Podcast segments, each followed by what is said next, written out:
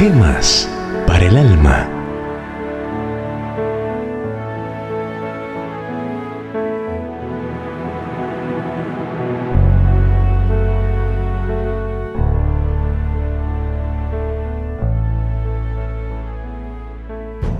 Tu pecado te alcanzará. Porque nada hay encubierto que no haya de ser descubierto, ni oculto que no haya de ser sabido. Por tanto, las cosas que dijisteis en tinieblas, a la luz serán oídas, y lo que hablasteis al oído en las cámaras, será pregonado en los terrados. Lucas 12, versículos 2 y 3. Un pastor evangélico cuenta lo siguiente. En el verano de 1942 abrí una misión en el barrio llamado La Puya. Allí me encontré con un anciano muy blanco, de pelo y barba larga, llamado Don José muy respetado y querido en esas montañas. Era un hombre culto, humilde y cordial, cuya historia era desconocida en el barrio. Un domingo a las dos de la tarde, prediqué con relación al pecado del hombre refiriéndome a San Pablo. Durante mi mensaje, enfaticé en los pecados escondidos y en cómo los ojos de Dios ponían los pecados al descubierto.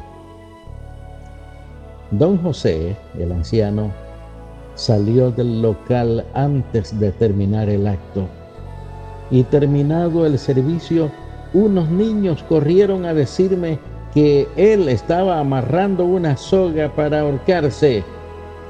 Le grité, Don José, no lo haga hasta que ore por usted. Él esperó y me dijo, soy de La Habana, de una digna y educada familia de sociedad. Me acusaron de haber violado a una mujer sin ser verdad. Yo sabía que por no tener pruebas que negaran esta acusación, me pondrían 20 o 30 años en prisión, por lo que opté por huir. Hoy me he dado cuenta de que no puedo demostrar mi inocencia y ya no quiero huir más. Yo le hablé del poder de Dios y la justicia misericordiosa del Padre le dije que si le confesamos delante del mundo, Él nos perdona.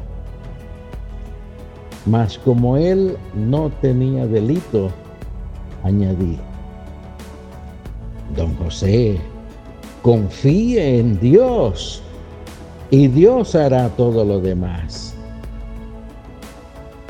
El siguiente martes dimos un culto en otra montaña cafetalera llamada Rito. De momento, un hombre bastante joven, de tez muy blanca y fina, bien rasurado, bien vestido y de rostro muy alegre, se puso cortésmente de pie y dijo, ruego que me permitan un testimonio. Y contó de su pueblo, su historia y su vida fugitiva. Yo soy quien la gente creía que era el anciano don José. Hoy soy un hombre libre por Dios y regreso a La Habana a entregarme a la justicia. Mi anciano padre, mis hermanos y la sociedad que me creían muerto, me verán confesaré mi vida y les haré saber que soy un nuevo hombre, liberado por Dios y digno de ser presentado ante mi Rey y Señor. y ya no me importa lo que haga la justicia terrenal. Entonces, para sorpresa general, todo se aclaró. Y don José fue hombre libre. He ahí el elocuente resultado de confiar en la infinita misericordia y el infinito poder del Padre Celestial. Oremos. Oh Dios, nos encontramos en este relato con un caso de injusticia humana y justicia divina. Cuando confiamos en ti, las cargas se aligeran y llega la verdadera justicia. En nuestras grandes aflicciones, ayúdanos a esperar en tu santa obra redentora. En el nombre de tu Hijo Jesús lo rogamos. Amén.